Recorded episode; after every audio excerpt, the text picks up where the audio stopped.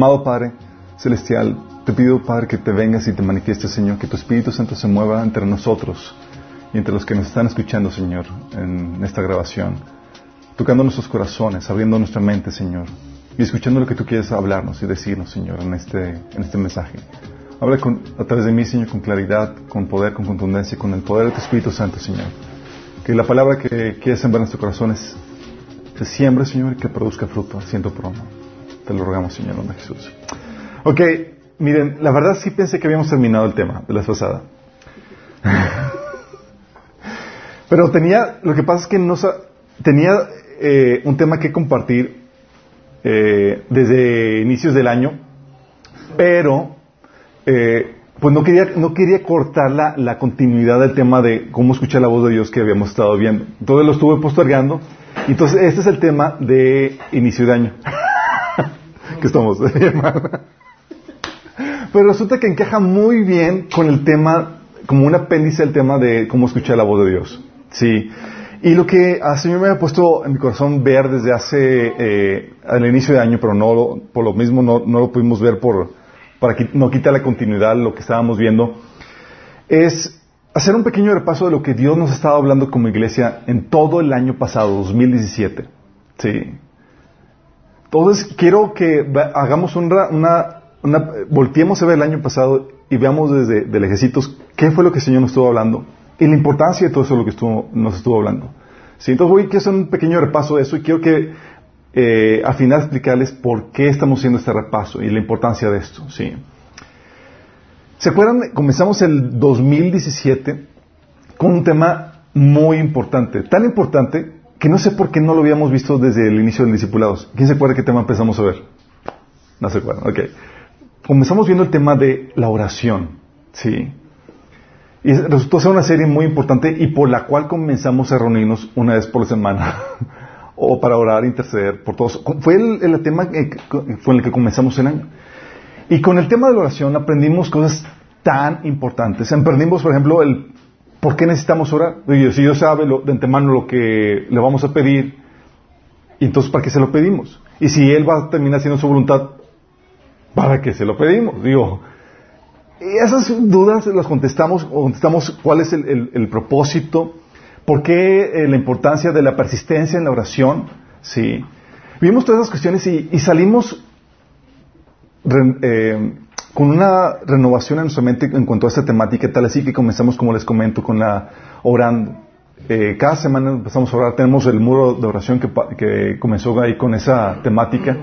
Y nos dimos cuenta que el ministerio, chicos, y cualquier cosa que hagas para el Señor, se tiene que fundar en la oración. Y habíamos, habíamos aprendido que es importante que se funde en la oración porque va a haber oposición espiritual. Y como hay oposición espiritual, requieres ayuda espiritual de parte de Dios. Y eso habíamos, habíamos, eh, fue lo que empezamos a ver al inicio del año. Un tema muy importante. Eh, de hecho, eh, les soy sincero, antes de eso no teníamos tanta, no le ponimos tanta importancia a la oración como iglesia. Sí, para vergüenza nuestro lo decimos. Le ponemos más importancia, ¿sabes a qué? A nuestros esfuerzos. Sí. Pero a lo largo de los primeros años y volteando atrás nos dimos cuenta que el, tiempo de mayor bendición y de mayor apoyo espiritual que hemos contado de Dios ha sido el tiempo en el que pudimos acudir a Él en oración buscando y suplicando su ayuda. Entonces vimos eso. Si no lo viste, te recomiendo que lo, que lo veas, está ya publicado. Pero luego empezamos a, ver eh, la temática de, eh, el peligro de la influencia de la cultura del mundo, ¿sí? Cómo el Señor nos llamó a ser luz y sal en la tierra, ¿sí? Pero aunque nos dejó en esa tierra, nos llamó a, influenciar al mundo, no que el mundo nos influencie a nosotros. Y aprendimos el reto que eso implica, ¿sí? A los, que a los que estuvimos viendo esa temática, nos dimos, que, nos dimos cuenta que es todo un reto, porque estamos en el mundo y vivimos en el mundo, y el Señor no nos llevó. Pero el Señor nos dejó la tarea de no te hagas como los del mundo. ¿Sí? Y si se acuerdan, habíamos aprendido ahí que si tú no estás en una, en una actitud de conquistar a tu prójimo, la persona del mundo, si no estás en una actitud de guerra, ellos te van a conquistar a ti. Porque ellos sí están con la actitud, con el deseo de persuadirte y convertirte a su forma de pensar y de hacer las cosas. Entonces vimos la importancia de, estar, de estar, eh, eh, de ser influencia, sí, pero también de resguardarnos de la influencia del mundo y de ser, eh, de ir a, contracorriente. Sí, el cristiano debe verse de forma diferente como cualquier diferente a lo que a lo que el ser humano normal se comporta y vive y piensa. Entonces tú tienes que distinguirte, tienes que verte de forma diferente, eso habíamos aprendido.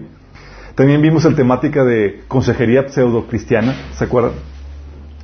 Muchas veces vamos y pedimos consejo de líderes, pastores y demás, y o tú mismo das algún consejo, te preguntan algo, y tú con toda confianza eh, de tu conocimiento, de tu capacidad, das tu opinión sobre temas en los que Dios ya dio su opinión y donde tu opinión no importa un comino. sí, habíamos visto que el llamado de consejería cristiana es un llamado a dar la opinión de Dios con respecto a los diferentes asuntos. Y solamente hablar en los asuntos en los que Dios calla, de acuerdo a la sabiduría y el entendimiento que Dios te ha dado. Un tema muy importante, porque continuamente estamos buscando consejo o estamos escuchando el consejo de alguien.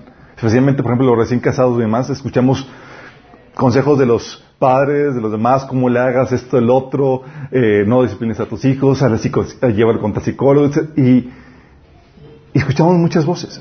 Pero no solamente los padres, cualquier persona estamos expuestos a eso, y, es algún tema que, que tenemos que conocer acerca de eso. También vimos la temática el año pasado de la importancia de llevar a la práctica la teoría que habíamos estado eh, viendo, ¿sí? Y la importancia que es llevar a la práctica eso. Sí, eh, habíamos estado platicando que requerimos poner en práctica nuestro conocimiento. Y es tan importante esto que habíamos platicado de la diferencia entre, por ejemplo, un doctor con todo el conocimiento, recién sacadito de la universidad, sí, tiene toda la, teoría muy fresca, versus el doctor con años de experiencia. ¿a quién, ¿en quién depositarías tu confianza? No, pues el que tiene experiencia, obviamente. Bueno, lo mismo pasa con nosotros. Dios para Dios no le basta el que tengas todo el conocimiento, habíamos aprendido, sino que quiere llevarte a una situación de poner en práctica lo que has aprendido. ¿Sí? Y eso es algo muy importante porque varias situaciones que nos hemos enfrentado el año pasado y el, inicio de este, han sido problemáticas de cristianos que han fallado en poner en práctica lo que ya saben. No es algo que no sepan. Digo, un grave problema es que no sepas, ¿sí? Pero aún más grave es también que sabiendo, no pongas en práctica eso. Y que vivas una vida en derrota o no pasando la prueba porque no estás poniendo en práctica lo que ya sabías. ¿sí? Entonces Dios va a, poner va a ponerte en una prueba de esa situación y, vivimos que eh, la importancia de eso. Y de ahí nos saltamos un tema que creo que marcó nuestra perspectiva como iglesia. El Señor nos llevó al tema de la bendición, en donde nos quitó de los ojos de, buscar las bendiciones de este mundo a poner los ojos en las bendiciones que permanecen. ¿Sí? No quitamos por completo los ojos de aquí en sentido de que, oye, no quieres estar en una situación aquí donde estés viviendo maldición en esta tierra. ¿Sí? Y aprendimos en esa temática cómo estar en una posición donde Dios te bendiga aquí. ¿Sí? Pero habíamos visto que no, podíamos poner la mirada en las bendiciones aquí, sino poner la mirada en la, bendición que permanece, que es la bendición eterna. Las bendiciones que, Dios, nos va a dar cuando estemos con Él. ¿Y cómo conseguir y asegurar esa bendición eterna? Sí. Habíamos platicado cómo eh, incluso personas, eh, eh, digo, porque algo que, que, nos cayó el 20 era que debe haber diferentes rangos de gloria, de autoridad cuando estamos con el Señor. Eso es eh, mind blowing, eso te vuela la, tapa de los sesos porque dices, ¿cómo? O sea, no, no vamos a ser iguales, no, no vamos a ser iguales. Va a haber rangos, va a haber diferentes tipos de gloria, va a haber estatus ahí en el reino de Dios. Y todo eso va a estar determinado por lo que hagas ahorita. Qué fuerte. Mucha gente dice, oye, ¿qué tengo? O sea, si hubiera la forma de ser la persona más rica del mundo, de forma honesta, eso muchos lo harían, ¿sí? Se matarían trabajando o algo si supieran qué hacer. Bueno, se nos ofrece lo mismo, el Señor nos ofrece eso de que, ¿sabes qué? Te ofrezco ser, a reinar conmigo y a compartir mis glorias y mis riquezas. Y muchos ni lo fumamos, ni lo pelamos.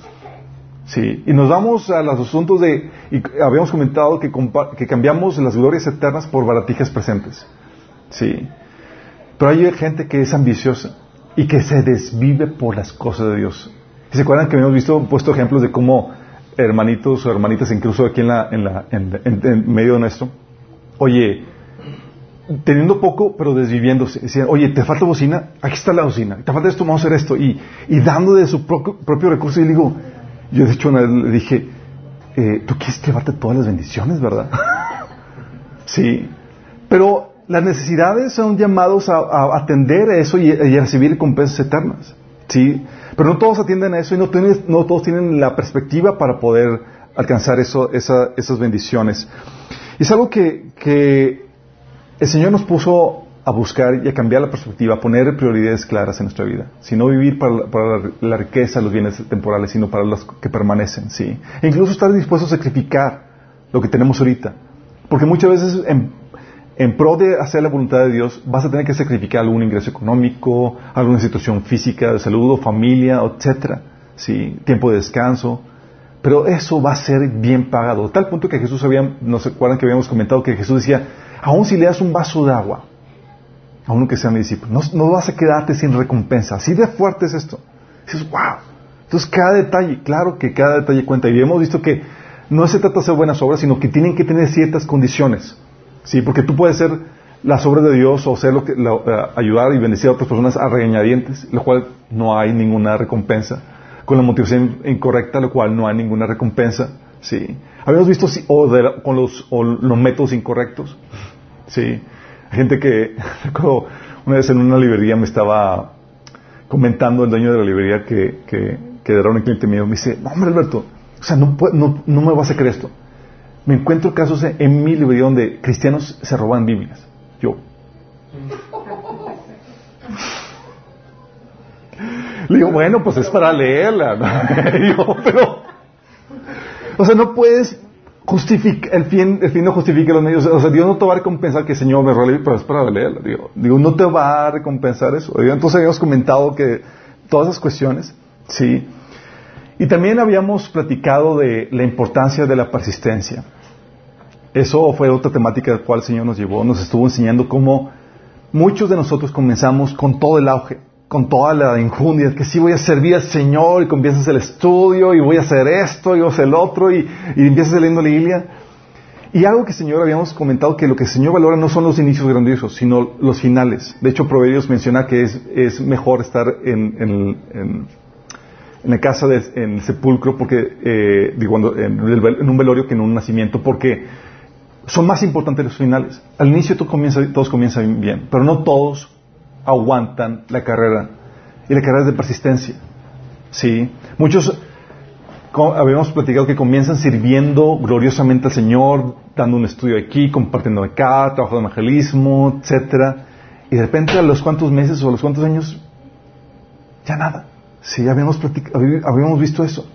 Y el reto Señor fue, hey, o sea, no, no te emociones tanto por los inicios, sino ten determinación para persistir con ese, con ese entusiasmo, con ese deseo de servir, con ese deseo de santificarte. Porque no siempre, no todos van a durar. De hecho, es algo que les había platicado que en una situación en un grupo de jóvenes, eh, ves, a los jóvenes llorando, entregando sus vidas al Señor y demás, y nada más el Señor me agüitaba la fiesta porque yo, qué, qué tremendo culto y demás, el Señor venía conmigo y me decía, no todos van a durar. Yo, ay, Señor, es aquí que todos están. Pero Él es muy sobrio en cuanto a eso y Él sabe quién sí y quién no. Sí. Entonces, habíamos visto eso, llamado a la persistencia, que, eh, ahí tocamos el tema, ¿qué son, ¿qué son aquellas cosas que tú dejaste que ya no hacías al inicio de tu camino cristiano? Muchos dejaron su tiempo devocional, otros su servicio, otros, ¿qué? Sí, y que era un llamado para retomar eso. Y luego nos aventamos a la travesía de estudiar el tema de la iglesia. Sí. Y fue un tema épico. Uh, los voy a ser honestos, sí. No que no los haya hecho, lo, haya hecho antes, pero en cuanto a este asunto.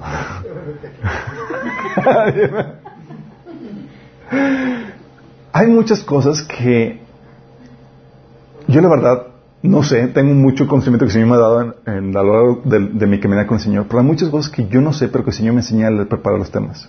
Entonces cuando llego a la casa, así digo, ¡oh! Sí, encantadísimo. Y le, digo, mi esposo me dice, ¿qué te enseñó, qué te enseñó el Señor? Yo, ya sea mañana, está tremendo, porque cosas que yo no sé. pero al momento estudia la Biblia y de repente, wow, el Señor te abre los tesoros y empiezas a entender muchas cosas que antes no sabías. Bueno, aquí el tema de la iglesia, entendimos muchas cosas que, que aunque vamos a la iglesia, asistimos a la iglesia, muchas veces no sabemos todos, todos los detalles, por qué surgió la iglesia, cómo debe de administrarse, eh, cuánto va a durar el periodo de la iglesia, porque va a haber un tiempo donde ya no va a haber iglesia. Así como que quieres ir y de repente ya, pues ya no, ¿sí? Lo que queda es los santos de la tribulación, que no son exactamente iglesia. Pero vimos toda esa dinámica, vimos por qué vamos a ser correderos con Cristo como iglesia, por qué somos el cuerpo de Cristo. Y Pablo mencionaba que como por ser parte, por ser iglesia, somos parte del cuerpo de Cristo, y por ser parte del cuerpo de Cristo completamos los sufrimientos de Cristo. Es decir, en nosotros y a través de nosotros, Cristo está completando sus sufrimientos. ¿Sufrió en la cruz? Sí, pero ¿qué crees? Sigue sufriendo a través de nosotros. Por las tribulaciones, enfermedades, dificultades que atravesamos tú y yo en el día a día, porque somos parte del cuerpo de Cristo. Sí. Pero al ser partícipe de sus sufrimientos, también vamos a ser partícipe de su gloria.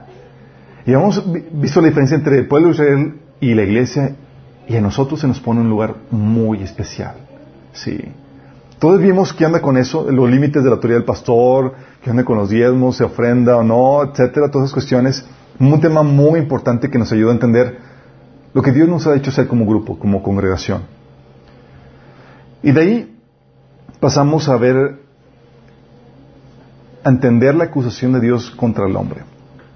Cuando la Biblia dice que la ira de Dios se revela contra toda impiedad e injusticia del hombre, contra todo pecado del hombre, muchas veces no entendemos, o la, persona común y corriente no sabe por qué el Señor está enojado conmigo, si yo soy una persona buena, ¿sí?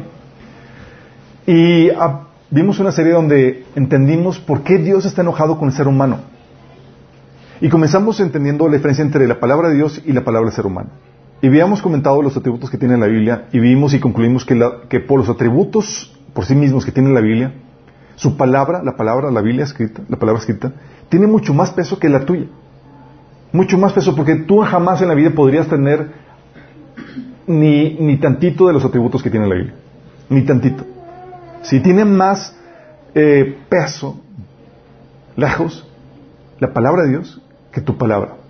Todos vimos que la palabra de Dios pesa. Entonces, ¿qué dice la palabra de Dios?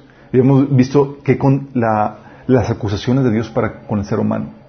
¿Por qué está enojado con el ser humano? ¿Por qué nos condena? ¿Por qué dice que la ira de Dios está, estamos, somos hijos de ira si no nos hemos reconciliado con Él? Vimos la importancia de eso. Y vimos también un tema escabroso y entendimos la lógica del infierno. ¿Se acuerdan? Dijimos, ay, nanita. Y a la perspectiva de la Biblia, de repente todo empezaba a tener sentido y coherencia y decimos, wow.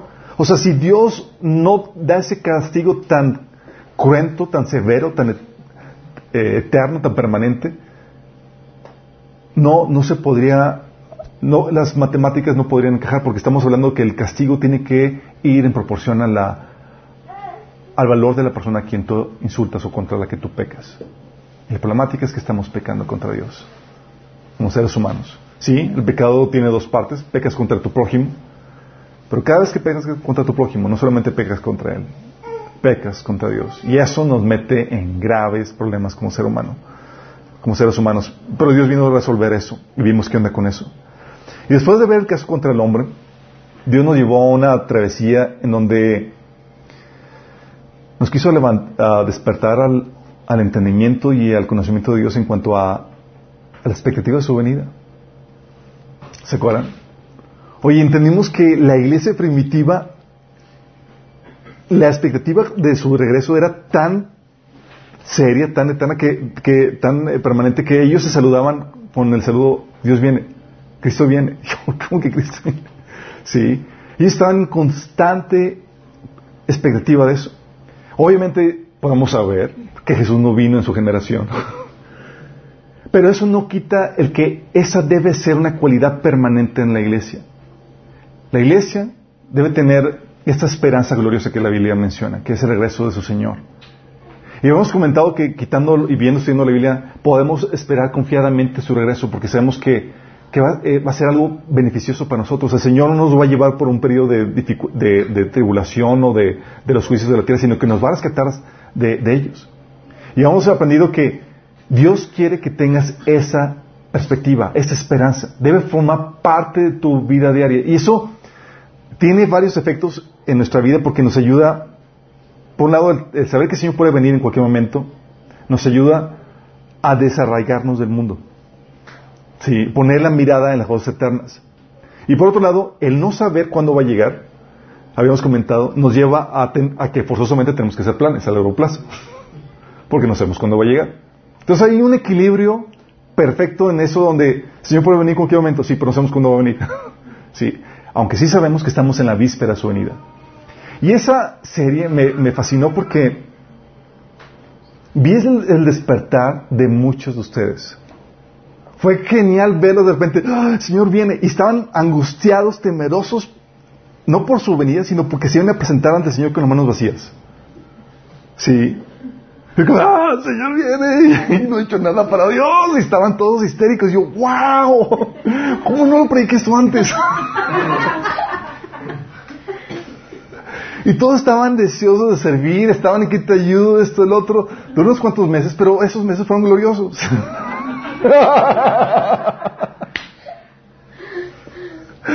Pero el Señor nos llevó en esa travesía, fue genial verlos activarse en el servicio al Señor, poner las prioridades claras otra vez, no perderse con las cosas de este mundo, sino poner la mirada en las cosas eternas. Y espero que la expectativa de su regreso no, no haya menguado. Sabemos que estamos muy prontos de ver eh, a nuestro Señor de regreso. Sí, pero lo que les había comentado es esto, esta expectativa, este anhelo, esta santificación que ocasionó en todos ustedes, se va a tener que poner a prueba.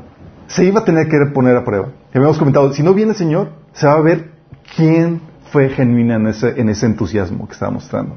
Porque si tarda un poco más, semanas, meses, lo que sea que fuera a tardar, se va a ver realmente quién realmente agarró la onda en serio. Porque esa es una, como habíamos comentado antes, esta es una carrera de persistencia. A ver quién la aguanta, quién sigue hacia, hacia el final. Sí. ¿Se acuerdan todo eso que aprendimos? Temas muy importantes, ¿no? Y te lo digo porque quiero que volteemos atrás y que, que no pierdas nada de lo que Dios nos estuvo dando. Ay, ya se me había olvidado, sí es cierto, yo había aprendido eso. no, sino que sea algo que, que se te refresque y que forme parte de ti. Sí. También vimos, después de ver la serie de, de, la, de la iglesia, digo, de Preparando a la novia, vimos un tema, eh, nos metimos a estudiar qué onda con los desastres naturales, ¿se acuerdan? A la luz del, del terremoto y todo eso, vimos, ok, ¿por qué Dios está permitiendo eso? Y todos estaban con la incógnita, ¿no? Que, ¿Por qué? O sea, gente muerta, terremotos aquí, allá. Y habíamos visto cómo Dios habla a través de los desastres naturales y vimos el propósito detrás de ellos. ¿Por qué Dios se los envía? Sí. Entendimos qué onda con eso y cómo es un acto de misericordia de Dios para que la gente voltee a Él y pueda arrepentirse y no perderse, ¿sí? Y luego comenzamos una serie también muy importante que era la serie de discernidos, en donde vimos y entendimos cómo discernir la voluntad de Dios discerniendo los tiempos. La Biblia menciona que, para cada tiempo hay una voluntad de Dios, ¿sí? Y que todo es bello a su tiempo. Entonces sabemos que si quieres apreciar la voluntad de Dios como algo bueno, agradable y perfecto, tienes que discernir los tiempos de cada cosa. Y discernimos los tiempos, eh, así como los hijos de Isaacar, que eran discernidos en los tiempos y sabían cuál era la voluntad de Dios para el pueblo de Israel. Vimos cómo puede discernir los tiempos al conocer ciclos. Vimos el ciclo de los gobiernos, de los reinos en la tierra, como hay un ciclo, ¿sí? De formación, de decadencia y donde de esclavitud otra vez. Vimos los ciclos del Evangelio, ¿Sí? Entendimos en qué ciclo estábamos como nación, en qué ciclo estábamos eh, dentro del Evangelio. Vimos los ciclos como individuos, ¿se acuerdan? Hay etapas de individuo donde tienes que saber que te toca ahorita ser estudiante, es un tiempo para tener hijos, porque después ya no va a llegar, etcétera. Son los ciclos de acuerdo a los tiempos biológicos que Dios puso en tu cuerpo. Y vimos también la macroagenda de Dios, ¿sí? Lo que se conoce como las dispensaciones. Para entender que ahorita, por ejemplo, es el tiempo de la dispensación de la gracia. Sucediendo el rapto, ¿sí? se acaba esa dispensación y donde ya no va, sí, la gente va a conocer a Cristo, pero ya no va a poder ser luz y sal en la tierra. Luego llega la dispensación del reino, donde ya no vas a tener que poner una mejilla cuando te le bofeten. Sí, habíamos visto que hay propósitos y hay diferentes agendas en ese sentido. Y entendimos cómo entender los tiempos de Dios y así entender su voluntad por medio de eso. Luego en mi ausencia nos estuvo compartiendo Jorge el tema de quebrantamiento económico, ¿se acuerdan? ¿Por qué las crisis económicas? ¿Y cómo resolver ese asunto? Y Emily también estuvo compartiendo el tema de la el reto que es ser una esposa de un hombre falible. sí. No porque Jorge sea falible, sino porque todos los hombres sean falibles.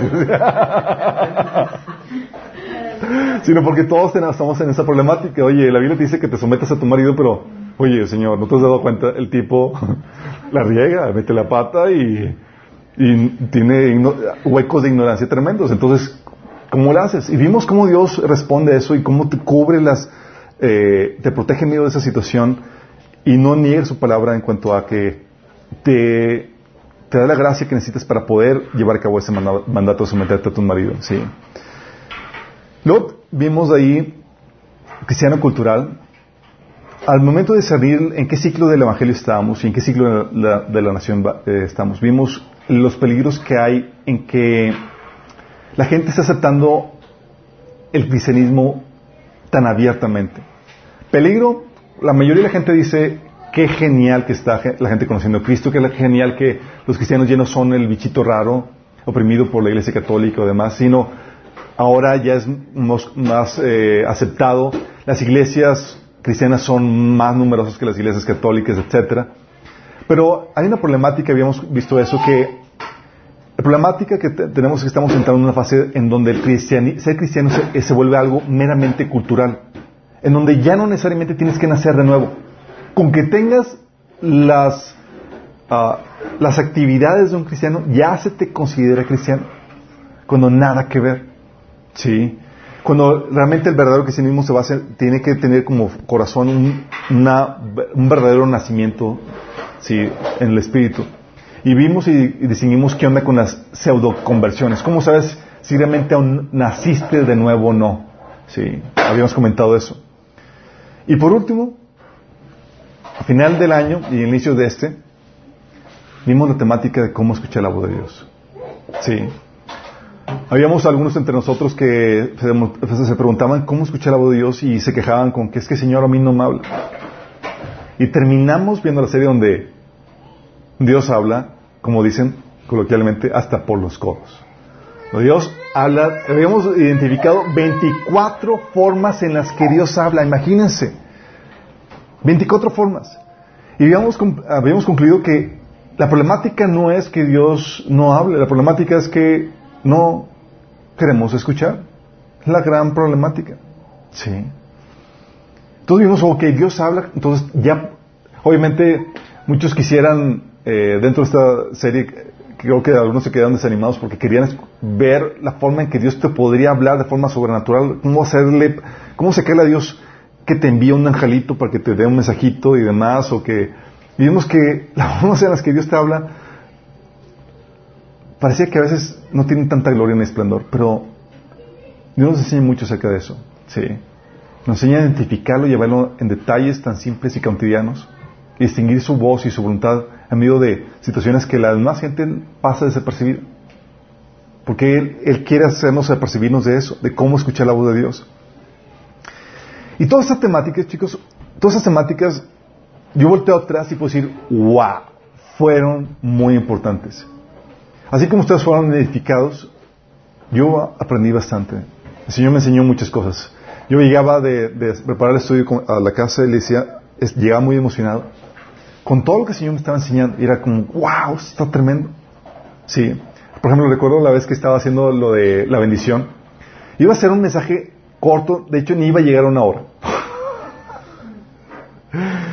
Pero de repente, el Señor empieza, haciendo el estudio, empieza a enseñar aquí, acá, acá, traer más cosas y dices, wow, sí, me van a odiar, pero voy a tener que extenderlo. fueron tres, sí, pero fueron muy importantes. Entonces yo aprendí bastante con ustedes Y es aquí donde quiero hacerte, eh, hacer énfasis en cuanto a esto. ¿Sabes? Es importante que aprendamos a escuchar a Dios en lo individual. ¿Cómo discernir a Dios cuando te está hablando en medio de una circunstancia, de una situación? ¿Cómo buscando tu tiempo devocional? ¿Cómo escuchar la voz de Dios cuando estás leyendo la Biblia? Sí, por medio de donde profecía y demás. Pero ¿sabes qué es importante también? Que no solamente hay que hacer énfasis en, en cómo escuchar a Dios en lo privado, de forma individual, sino que también tenemos que aprender a escucharlo cuando habla en público, en forma corporal. Ok, déjame explicarte esto.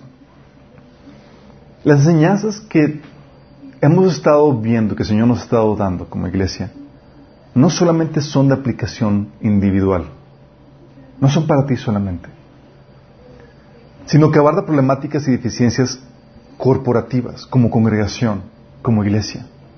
Sí. Cuando el Señor nos estaba enseñando de la oración, por ejemplo, no solamente era un asunto de que, ah, es que Carlos no está orando o que Jorge le faltó, era un asunto de todos, sí, nosotros necesitábamos ponernos las pilas en cuanto a la oración.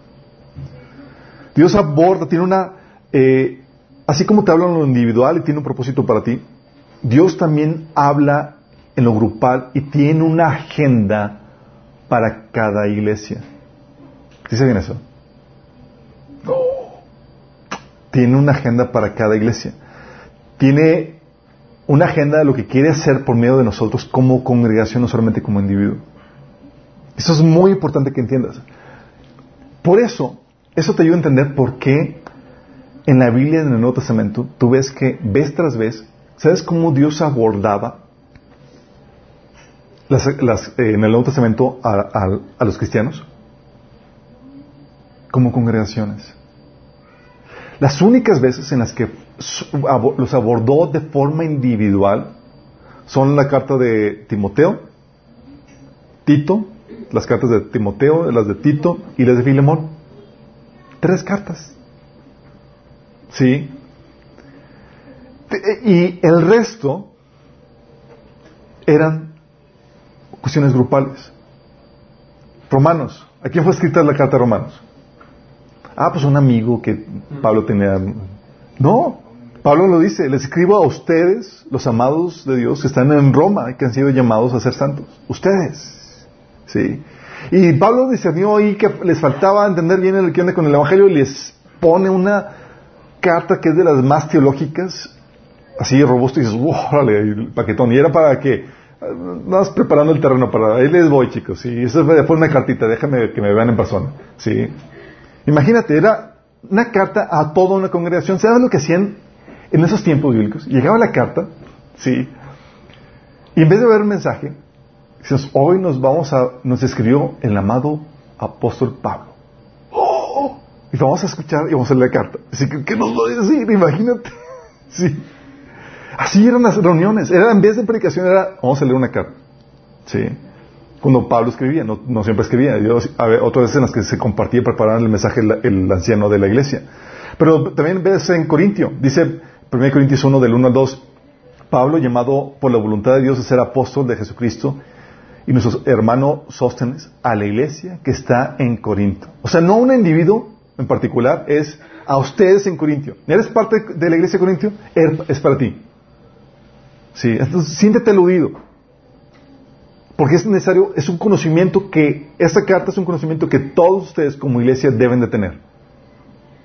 ¿Sí vamos viendo? O sea, Dios nos está abordando como grupo, como cuerpo, como congregación. En la iglesia, la carta de Tesalónica sucede lo mismo, ¿sí? Eh, Efesios, igual, Filipenses, pero luego llegas en el, en Apocalipsis, las cartas de Jesús. ¿Se que Jesús dictó algunas cuantas cartas? ¿Sí se viene eso, verdad? Jesús dictó a Juan siete cartas a siete iglesias. Y no fueron a individuos. Eran a congregaciones.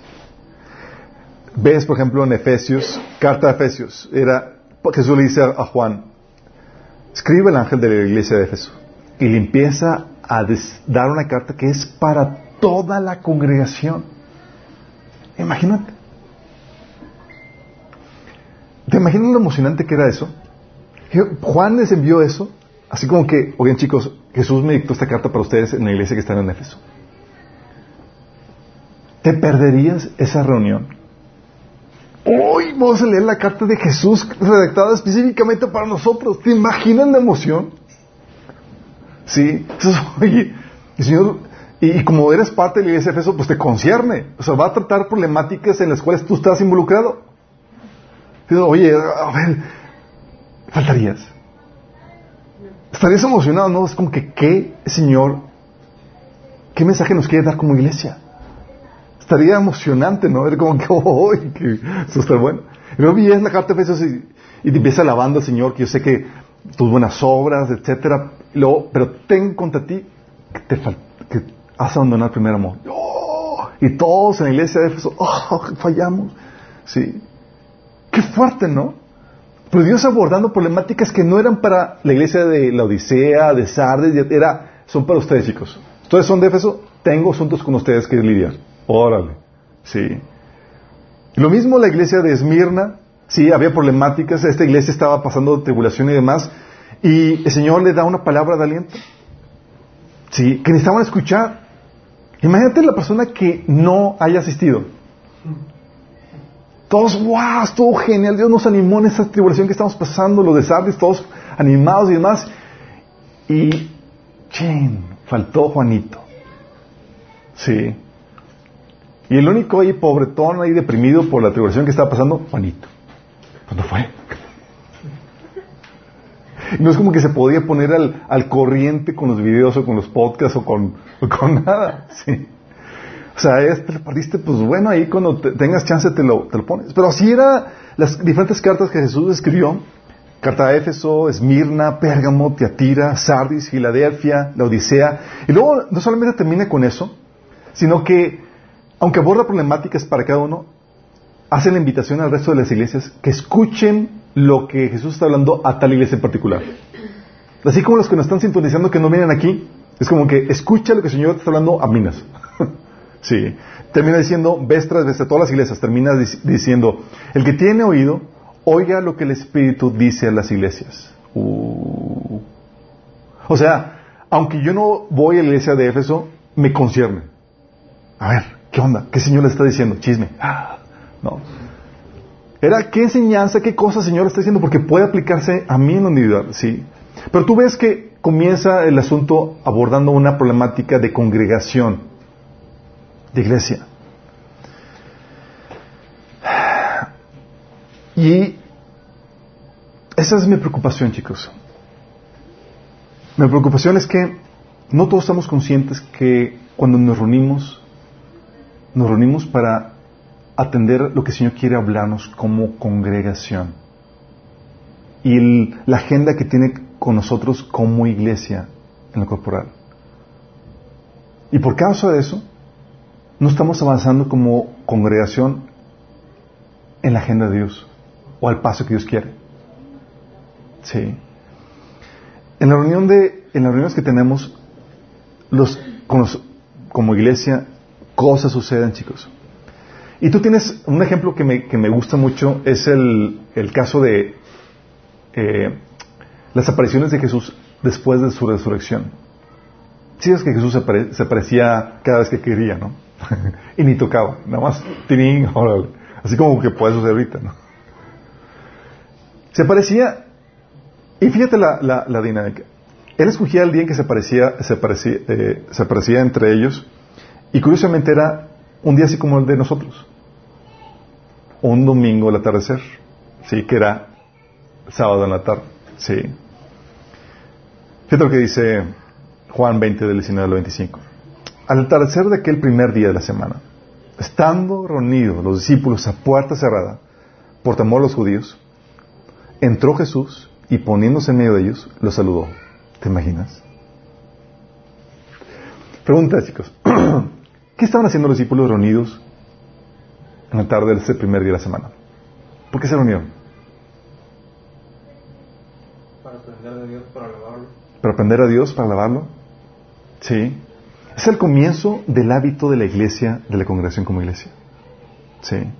Ellos tenían la costumbre de congregarse, pero lo interesante es que ellos sabían que cosas interesantes sucedían cuando se congregaban. Y aquí tienes una cosa interesante y no y nada despreciable. Jesús mismo se medio de ellos. ¿Te imaginas? Se reunieron ¿qué onda chicos? Así los quería ver, reunidos. Sí. Y luego no solamente teníamos, tenían el gozo de contar con la presencia de Jesús, sino que hizo algo muy interesante. Dice el versículo 22, acto seguido, sopló sobre ellos y les dijo, reciban el Espíritu Santo. A quienes les perdonen ustedes sus pecados, les serán perdonados. A quienes no se los perdonen, no les serán perdonados.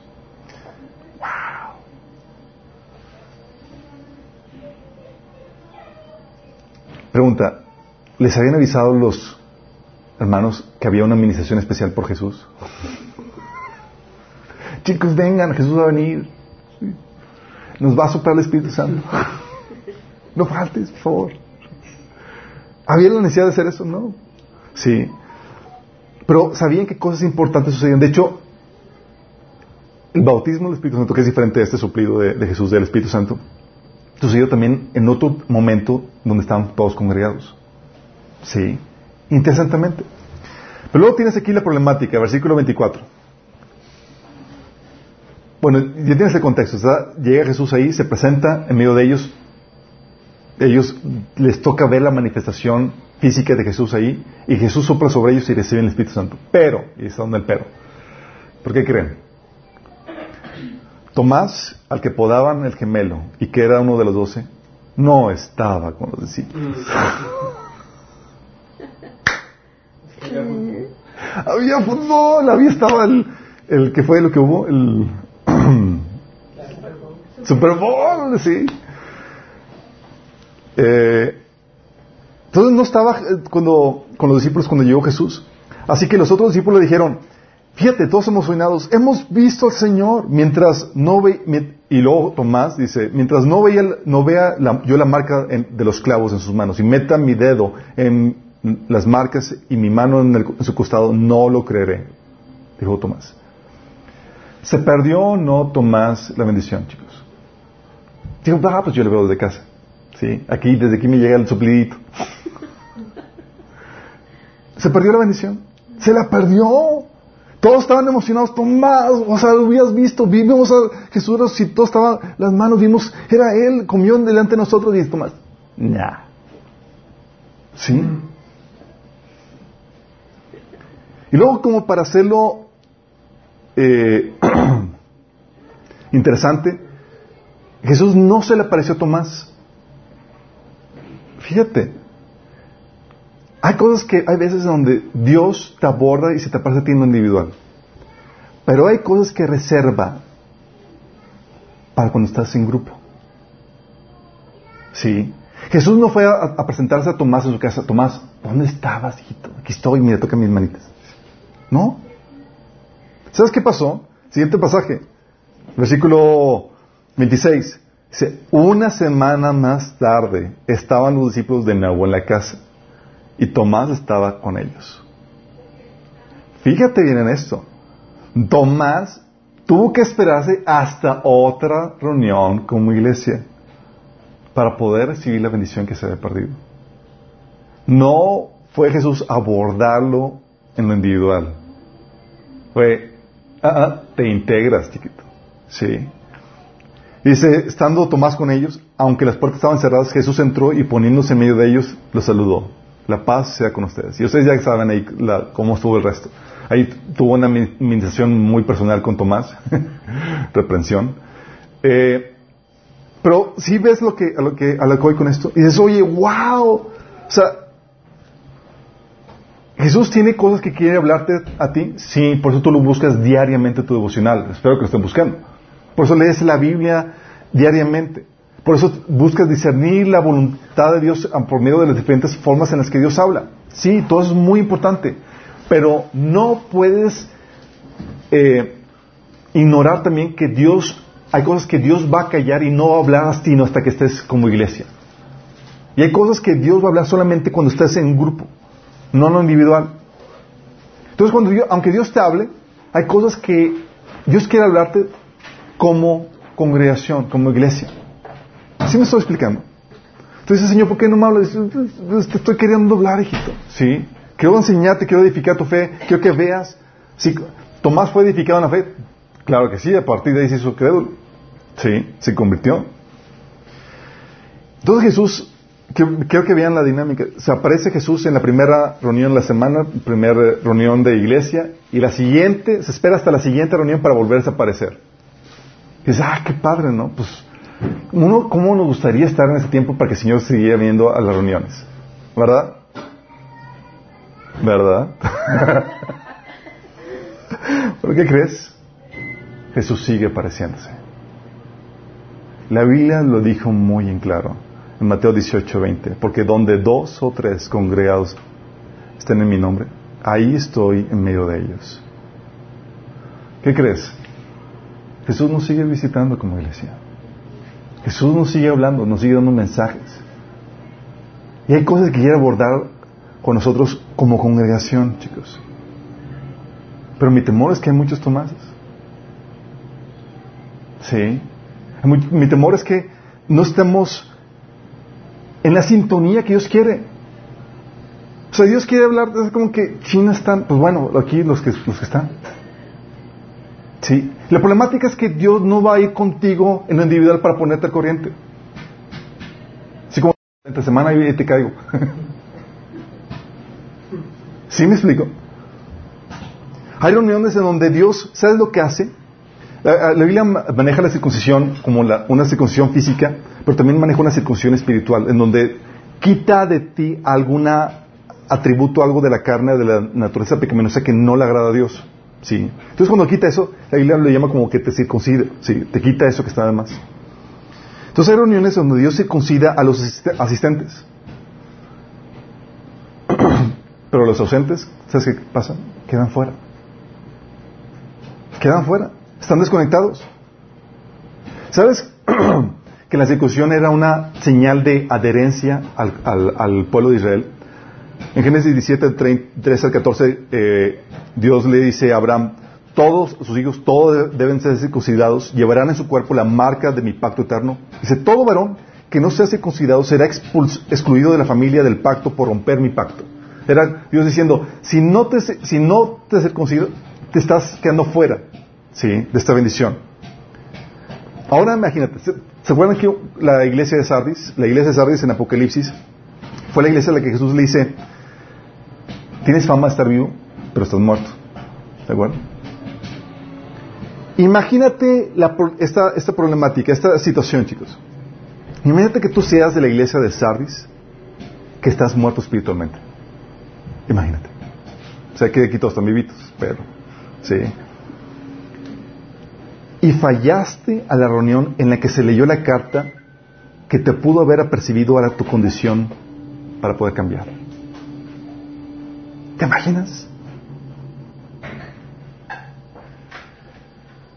Fallaste en el momento donde el Señor se consiguió y ya todos están vivitos, pero tú sigues muerto. Si estamos viendo lo, fuerte de este asunto.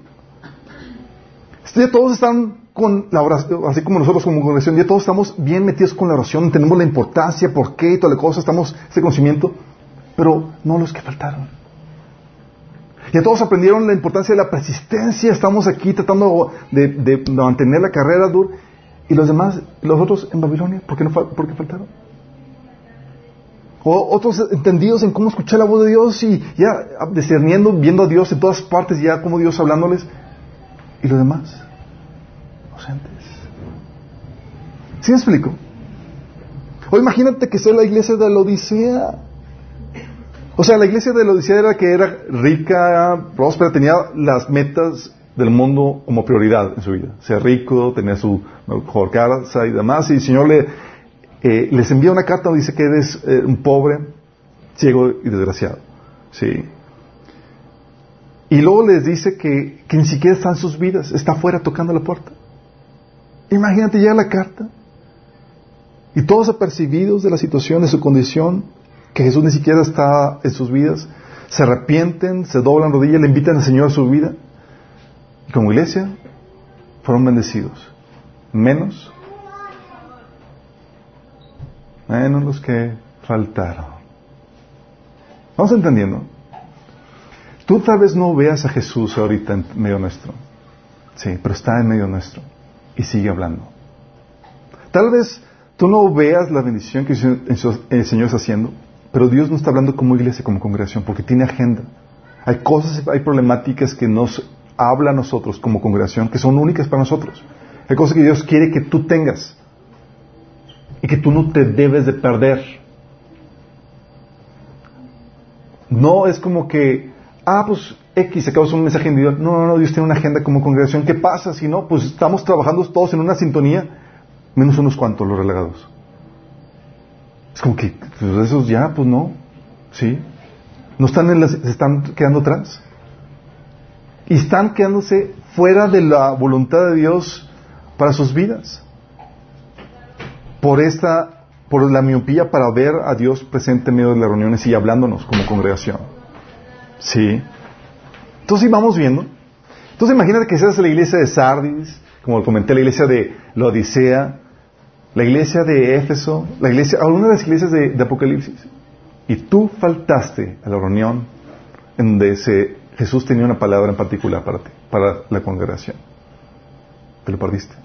Que esté fuera de lo que el Señor quería preparado para ti. Ahora te viene la pregunta. ¿Cuántas veces el Señor nos ha hablado como congregación y tú no has estado?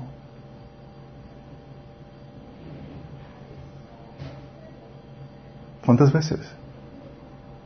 Sí. Te lo reitero. Dios te va a hablar en lo individual. Y Él lo va a hacer. Para cosas que va a callar y solamente le va a hablar en lo grupal, como iglesia, como congregación. Sí. Como general de guerra, ¿se acuerdan cómo se presentó Jesús con, con este Josué? Que el Señor vio al tremendo ser luminoso frente a él y dice, ¿quién, ¿quién eres? ¿De los nuestros o de, nuestros enemigos? de ninguno, sino como, como eh, líder de los ejércitos de Jehová vengo. Órale, sí. Señor, como general de, de, guerra, tiene instrucciones importantes para su cuerpo, para que sepa pelear la batalla de la fe en estos tiempos tan difíciles que estamos viviendo, en tiempos finales. Y cuando estás consciente de esta dinámica de guerra espiritual en la cual estamos viviendo, que va a ser el siguiente tema que vamos a tratar, tú ya no tomas a ligera las instrucciones de tu general. Porque sabes que tu, tu bienestar espiritual, físico, depende de, de atenderlas. ¿sí? De su estrategia de guerra. Sí. No por nada, el Señor nos decía en, en, en Hebreos 10, 25 no dejemos de congregarnos como acostumbran a hacerlo algunos, sino animémonos unos a otros con mayor razón ahora que vemos que aquel día se acerca. Porque yo antes me preguntaba, ¿por qué el énfasis a congregarse cuanto, cuanto más cercano está la fecha de, del regreso de Jesús? ¿Por qué? Porque sabía la Biblia, el Señor nos muestra claramente que entre más cercano está la venida del Señor, la guerra espiritual iba a aumentar más y iba a ser más difícil poder sobrellevar la fe cristiana.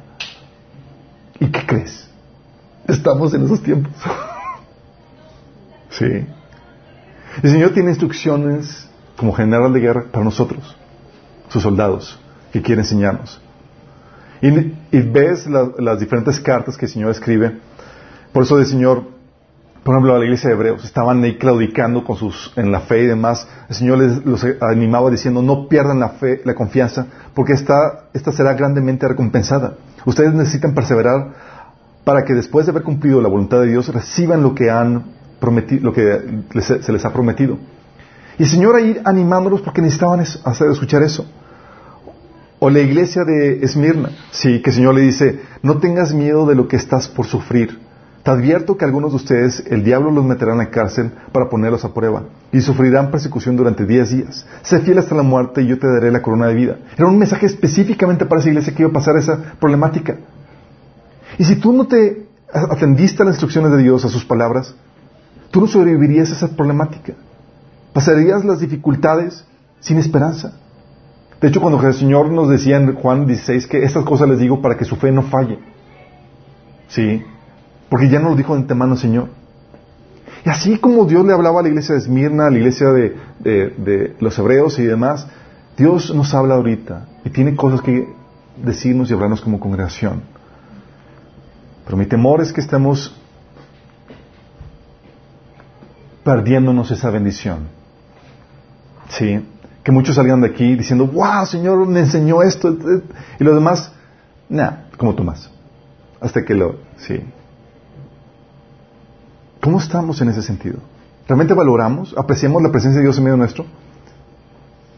O sea, le damos la importancia porque muchos dicen, ah, es que se pone el compañerismo genial. No, no, no, el compañerismo es una cosa, la alabanza es genial, pero es, el Señor mismo prometió estar en medio nuestro. Es una convocación de Él. Es Él, su presencia la que estamos honrando en medio, nuestro. Pero tan, a veces estamos tan perdidos en esto que, que ignoramos su presencia, ignoramos lo que queremos hablar y le damos importancia más a otras cosas. Así a otras cosas. Sí. Por eso, si tú estás consciente de esto y le das importancia a lo que el Señor está haciendo con nosotros como congregación, como iglesia, si estás consciente de, que la presencia de Dios está en medio nuestro, eres bienaventurado. Bendecido, como dice Jesús. Bienaventurado porque los que no quieren perderse en nada, sino que se ponen al corriente con lo que Dios nos está hablando. Gracias a Dios ahorita en medios. Sí, oye, tal vez fuiste de, viaje además, pero ¿sabes qué? No quiero perderme a lo que el Señor está queriendo hacer con nosotros como iglesia. Te, estás poniendo al corriente. O sea, bienaventurados los que procuran con diligencia presentarse delante del, del gran rey en las reuniones que Él convoca. Porque Él las convoca. Bienaventurados los que tienen sus prioridades bien establecidas y no dejan que nadie les robe la bendición. ¿Qué se te ocurre que estaba haciendo Tomás? ¿Por qué crees que no fue? ¿Tenía algo más importante?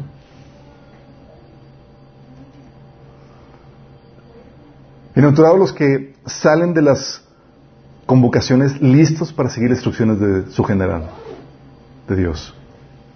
Bienaventurados los que valoran la instrucción y atesoran en su corazón para que, porque saben que la necesitarán para librar las batallas que encontrarán en el camino. Déjame decirte, lo que hemos estado viendo a lo largo de este año ha sido, en lo personal, muy importante para mí. Me ha, llevado, a un nivel de entendimiento de, y, de, y de crecimiento que no había tenido antes. Fue muy padre lo que el Señor nos estuvo hablando. Pero en cambio, hay hay una expresión en la Biblia que Jesús le llama los ayes, que es sin H, y es una expresión de dolor, de lamento. Y es una expresión de dolor y lamento porque, no porque Dios quiera hacerte daño, es una expresión de lamento porque, chin, no entendemos. Y te vas a ocasionar efectos negativos a tu vida por ti mismo. Como dice la Biblia, el necio arruina su vida por su propia necedad y luego le echa la culpa a Dios. Sí. Y ese ahí es, ay, por favor, ¿entiende? Sí, no sufras en balde. Y eso los hay de, hay de los que tratan estas santas convocaciones con desprecio y desdén. X. Hay de los que anteponen su agenda a la agenda de Dios y dejan a sus asuntos, los de Dios, hasta el final.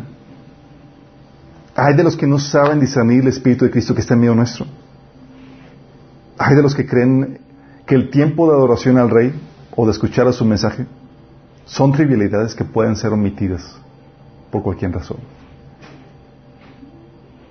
Hay.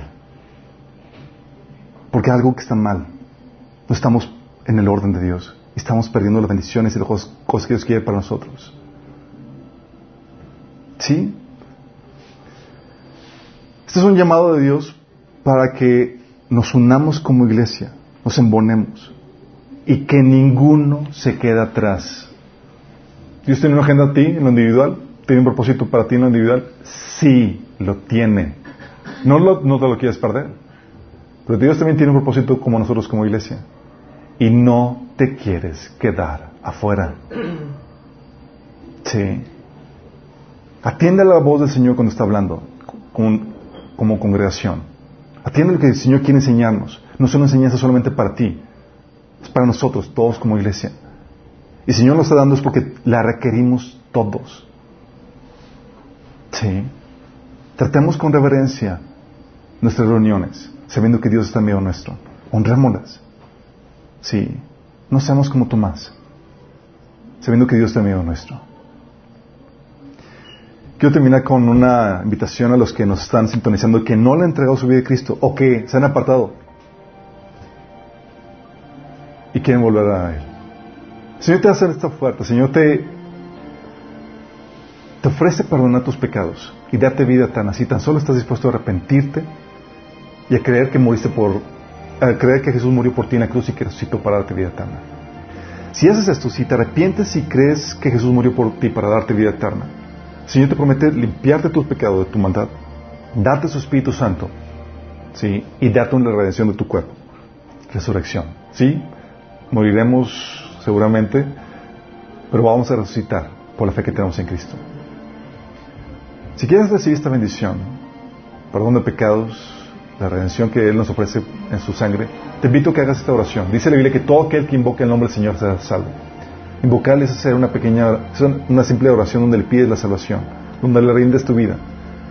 Ahí lo puedes hacer en cualquier lugar donde estés. Nomás cierras tu ojo, tus ojos y le dices, Señor Jesús, el día de hoy te rindo mi vida. Te pido que me perdones de toda mi maldad. El día de hoy, Señor, te confieso como mi Señor y como mi Salvador. Creo que moriste por mí en la cruz y que resucitaste para el perdón de mis pecados, yo recibo tu regalo de la vida.